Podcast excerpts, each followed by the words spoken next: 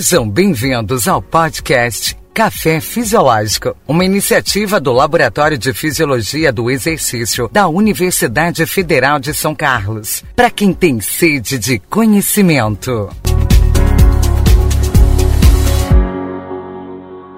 Episódio: Fundamentos de Fisiologia do Exercício, Parte 2.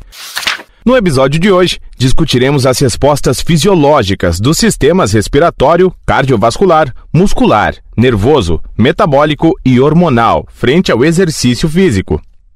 O estresse físico sobre o organismo causa respostas fisiológicas que são classificadas como agudas ou crônicas. As respostas agudas são as alterações ocorridas nos sistemas fisiológicos para atender às necessidades impostas durante o exercício físico nas próximas horas e até mesmo dia após finalizar a sessão. Por exemplo, as respostas agudas imediatas incluem alteração na frequência cardíaca, aumento da captação de glicose, hiperventilação, secreção e liberação de diversos hormônios. Já as respostas agudas de efeito tardio, podemos citar, por exemplo, a hipotensão após o exercício e dor muscular de início tardio. Já as respostas crônicas são alterações ocorridas em função das necessidades impostas por várias sessões de exercício físico ao longo do tempo. Ocorre após semanas, meses e até anos de prática regular e contínua de exercícios físicos. Exemplos de respostas crônicas incluem a melhora da coordenação motora, aumento da massa muscular, aumento do consumo de oxigênio máximo, maior oferta de oxigênio ao miocárdio, redução da frequência cardíaca de repouso, aumento da densidade mineral óssea, entre outros. A seguir, detalharemos as respostas do sistema respiratório frente ao exercício físico. O sistema respiratório capta o O2 do ar atmosférico e elimina CO2 produzido pelo organismo, contribuindo com a respiração celular e o equilíbrio ácido-base, atividade essencial para a manutenção da vida. A resposta aguda mais evidente desse sistema frente ao exercício físico é o aumento da frequência respiratória e do volume corrente, caracterizando a hiperventilação antes mesmo de iniciar o exercício físico.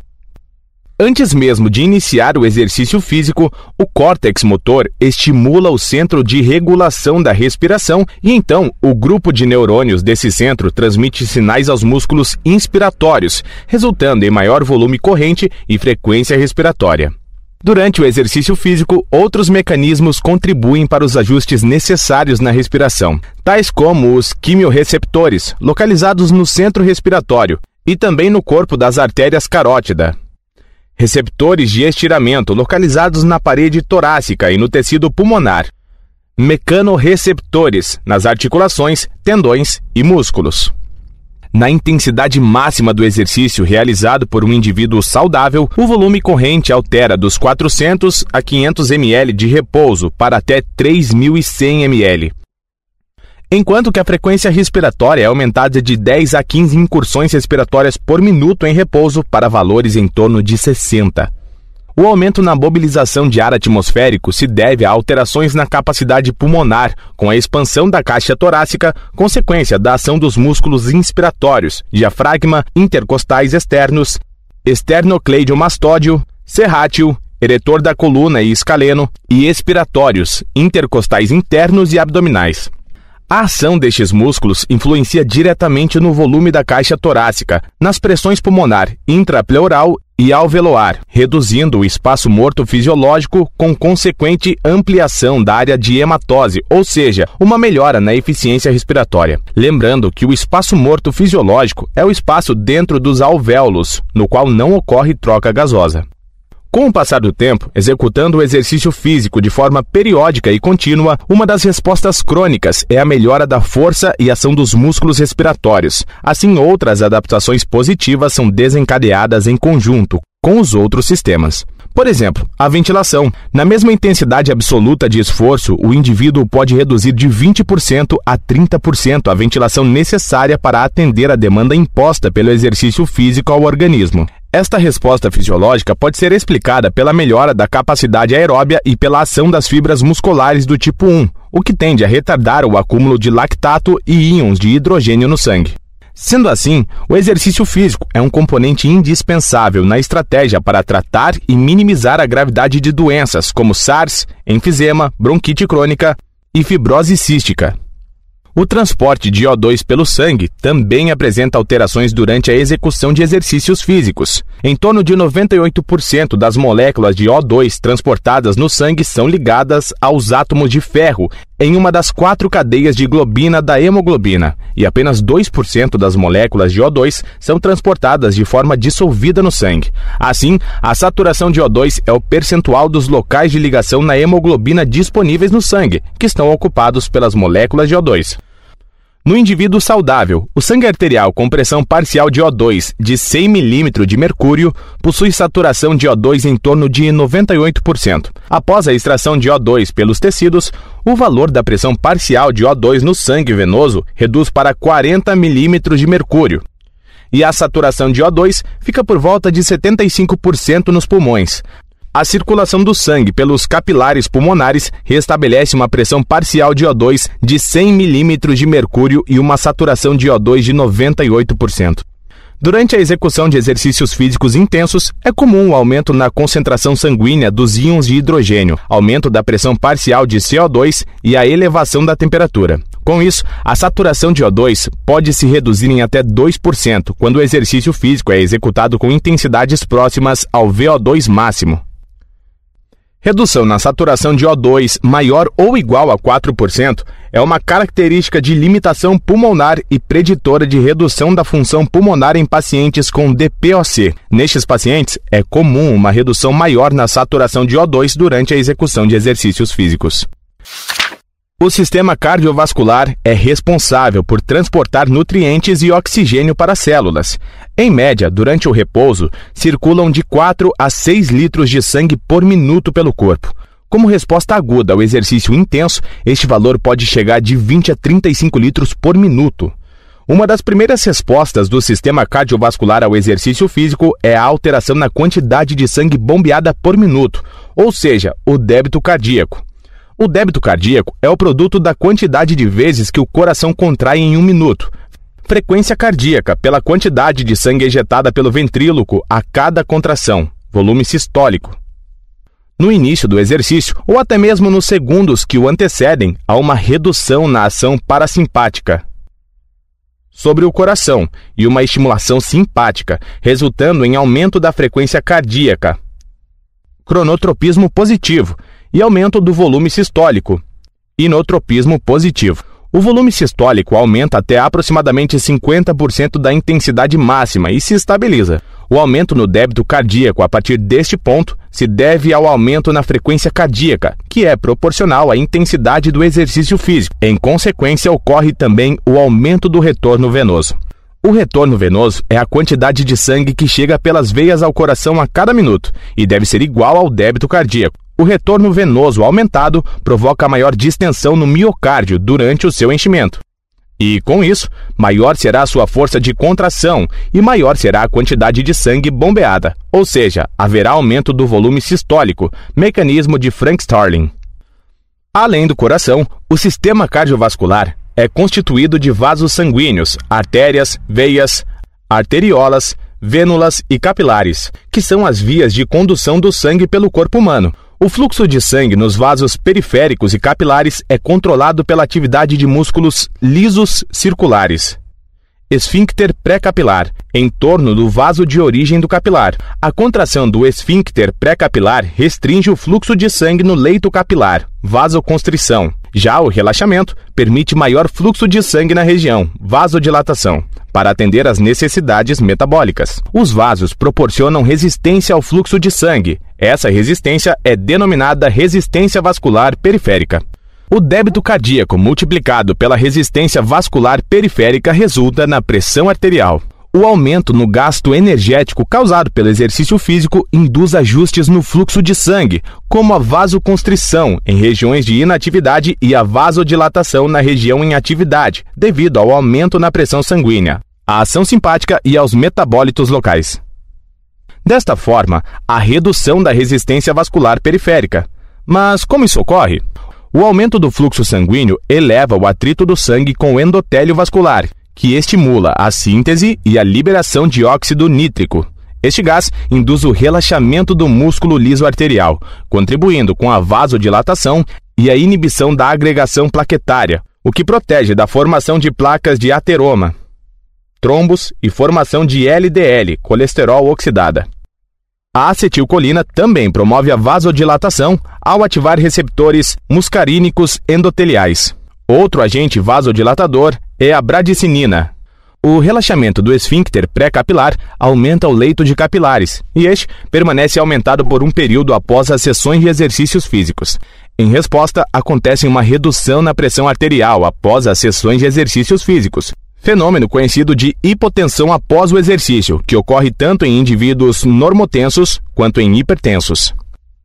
Com o passar do tempo, as sessões regulares provocam a hipertrofia cardíaca benéfica. A hipertrofia concêntrica, induzida especialmente pelo treinamento de força, é caracterizada pelo aumento da espessura das paredes ventriculares com nenhuma ou pouca alteração sobre o tamanho da cavidade ventricular. Já a hipertrofia excêntrica, induzida por exercícios de endurance, é caracterizada pelo aumento da cavidade ventricular com pouca alteração sobre a espessura do miocárdio, independente do tipo de hipertrofia cardíaca induzida pelo exercício físico. Há aumento da capacidade de trabalho do coração. Em repouso, com maior volume diastólico final, acompanhado de mais força de contração do miocárdio, ocorre elevação do volume sistólico. O treinamento provoca uma redução na taxa de produção dos impulsos elétricos do nó sino atrial e eleva a ação parasimpática, resultando na redução da frequência cardíaca em repouso e no exercício submáximo. A combinação entre o aumento no volume sistólico e redução da frequência cardíaca mantém os valores do débito cardíaco de repouso do indivíduo treinado próximos aos valores de indivíduos não treinados. Já em exercício máximo, as adaptações cardiovasculares resultam em maior débito cardíaco, o que contribui para maior eficiência no transporte de nutrientes e de oxigênio para as células durante a atividade física. Com treinamento regular e contínuo e a constante elevação do fluxo sanguíneo nas regiões ativas durante as sessões de exercícios físicos, ocorre a formação de novos capilares. Desta maneira, com o leito capilar aumentado, a resistência vasoperiférica reduz no repouso e a combinação de redução na frequência cardíaca e dessa resistência vasoperiférica pode contribuir para o controle da pressão arterial de forma crônica. Você já se perguntou quais seriam os efeitos da prática de exercício físico sobre o sistema nervoso? O exercício físico pode proporcionar efeitos benéficos sobre a função cognitiva de idosos. Um estudo com idosos observou que a caminhada realizada na frequência de 150 minutos por semana durante quatro meses foi capaz de aumentar a área ativa do hipocampo, promovendo maior perfusão e maior conectividade dentro do hipocampo e giro do símbolo anterior. Em um outro estudo, pesquisadores relataram que o aumento do fluxo sanguíneo cerebral implicou em neurogênese, ou seja, o exercício físico atuou melhorando a rede neural de idosos. Além desses benefícios, a prática contínua de exercícios físicos contribui para o aumento no recrutamento de unidades motoras durante as contrações musculares. Quando um potencial de ação se propaga pelo neurônio motor, todas as fibras musculares inervadas se contraem. As unidades motoras das fibras do tipo 2 são compostas por mais fibras do que as unidades motoras do tipo 1. Logo, possuem maior capacidade de gerar força. Os neurônios das unidades motoras do tipo 2 possuem elevado limiar de despolarização, e com o treinamento de característica anaeróbia ocorre redução neste limiar, facilitando o recrutamento destas unidades motoras. Outro ponto relevante em relação ao treinamento anaeróbico é a alteração na junção neuromuscular, ampliando a área de ação do neurotransmissor acetilcolina. O exercício resistido de alta intensidade, realizado de forma regular e contínua, pode causar inibição de mecanismos protetores, como o órgão tendinoso de Golgi, que resultam em maior produção de força e em aumento no risco de lesões por praticantes de exercícios com essas características. Vamos falar agora do sistema musculoesquelético? A contração muscular reduz a síntese e a ação de proteínas intramusculares de efeito negativo sobre a sinalização da insulina, além de estimular a translocação dos transportadores de glicose, o GLUT4, por vias independentes da insulina. Neste sentido, o exercício físico é uma estratégia para melhorar a captação de glicose em indivíduos com resistência à insulina. A resposta mais evidente do músculo esquelético à prática contínua de exercícios de característica aeróbia é o aumento na capacidade de oxidação dos íons de hidrogênio pela cadeia transportadora de elétrons. Essa adaptação permite ao indivíduo realizar uma atividade na mesma intensidade absoluta, com maior facilidade após o período de treinamento. A melhora na capacidade aeróbia está relacionada à menor utilização de glicogênio e à preferência por lipídios intramusculares. A preferência por lipídios e a maior capacidade de oxidação dos íons de hidrogênio resultam na ocorrência do limiar de lactato em intensidade absoluta mais alta, pois esse tipo de exercício físico provoca aumento no número e no tamanho das mitocôndrias nas fibras do tipo 1 e, em menor magnitude, no tipo 2A. As fibras musculares do tipo 1, quando mais eficientes, aumenta a capacidade de utilização do lactato captado do interstício, adiando o seu acúmulo na corrente sanguínea. Para atender a maior demanda por oxigênio no músculo esquelético, a formação de novos capilares, melhorando a troca dos gases entre o sangue e as fibras musculares. A mioglobina, responsável pelo transporte de oxigênio dentro da célula muscular, aumenta sua concentração para melhorar a eficiência do transporte intracelular. Em exercícios físicos com característica de ação do metabolismo anaeróbio, o músculo esquelético, além de melhorar o tônus, também aumenta o seu tamanho e o número de proteínas contráteis, levando ao aumento da área de secção transversa do músculo, conhecida como hipertrofia. O aumento no tamanho da fibra muscular permite maior estoque de fosfogênicos e consequente melhora na ação do metabolismo anaeróbio. Outra resposta ao treinamento anaeróbio é a elevação da densidade de retículo sarcoplasmático e o aumento na liberação de cálcio e atividade de sódio-potássio, permitindo uma maior geração de força da fibra muscular. O aumento na área de secção transversa do músculo geralmente resulta em aumento de massa magra em relação à massa corporal total, com consequente aumento da taxa metabólica basal. Curiosidade: o aumento de uma quilograma de massa corporal livre de gordura pode ocorrer um aumento de até 22 quilocaloria na taxa metabólica basal. A contração muscular dos exercícios físicos tem relevância significativa após períodos de imobilização prolongada e também sobre a manutenção do tecido ósseo em caso de sarcopenia e osteoporose. O exercício físico induz o remodelamento ósseo, causando consequente aumento na densidade mineral óssea.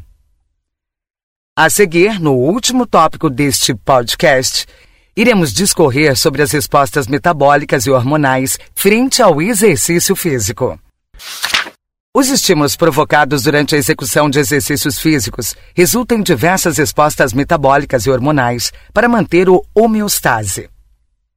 Por definição, o metabolismo é o conjunto de reações bioquímicas que atuam na degradação de estruturas, armazenando energia pelas reações catabólicas e na síntese de estruturas utilizando energia nas reações anabólicas. As reações do metabolismo são mediadas por hormônios, substâncias de efeito biológico que atuam como mensageiros químicos. A resposta antecipatória ao exercício físico se deve aos hormônios do estresse, que prepara o organismo para situações de desconforto, seja ele físico e ou cognitivo. A adrenalina e o cortisol são os principais hormônios sensíveis à resposta antecipatória.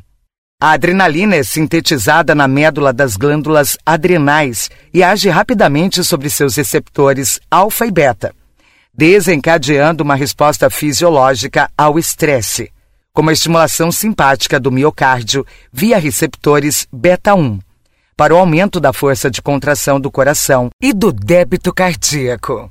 A adrenalina também se liga aos receptores do tipo beta, desencadeando as etapas da lipólise, ativando a sinase proteica A, levando à fosforilação em serina da lipase, hormônio sensível. Em consequência, ocorre a hidrólise do triacilglicerol, com liberação de ácidos graxos e glicerol do tecido adiposo, para contribuírem na produção de energia. Em um exercício físico contínuo e com o mesmo tempo de contração muscular, a secreção das catecolaminas, adrenalina e noradrenalina é proporcional à intensidade do exercício físico, apresentando um aumento acentuado em intensidade acima de 75% do VO2 máximo. O outro hormônio antecipatório, o cortisol, é sintetizado e liberado pelo córtex da glândula adrenal.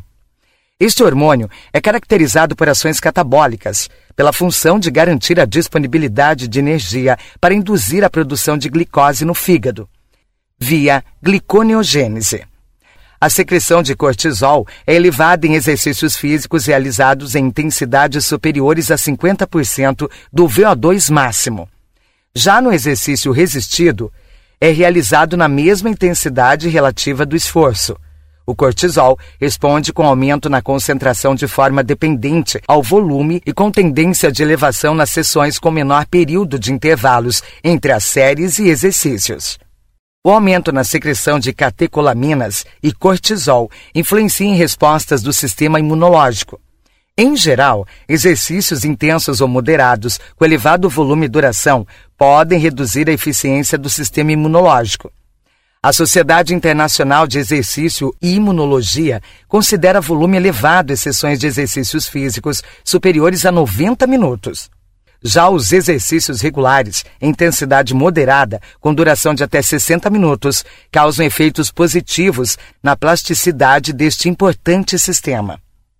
Cabe ressaltar que o exercício físico é uma importante intervenção para a melhora do sistema imunológico e da saúde em idosos, obesos, pacientes com infecções virais crônicas, câncer e ainda na manutenção da saúde em indivíduos saudáveis. No entanto, para que todos os benefícios proporcionados pelo exercício físico sejam alcançados, é fundamental monitorar o estresse provocado pelo exercício físico sobre o organismo do praticante. E assim, chegamos ao fim deste podcast e aguardamos você na próxima semana. Aproveite para acompanhar o nosso trabalho no Instagram, arroba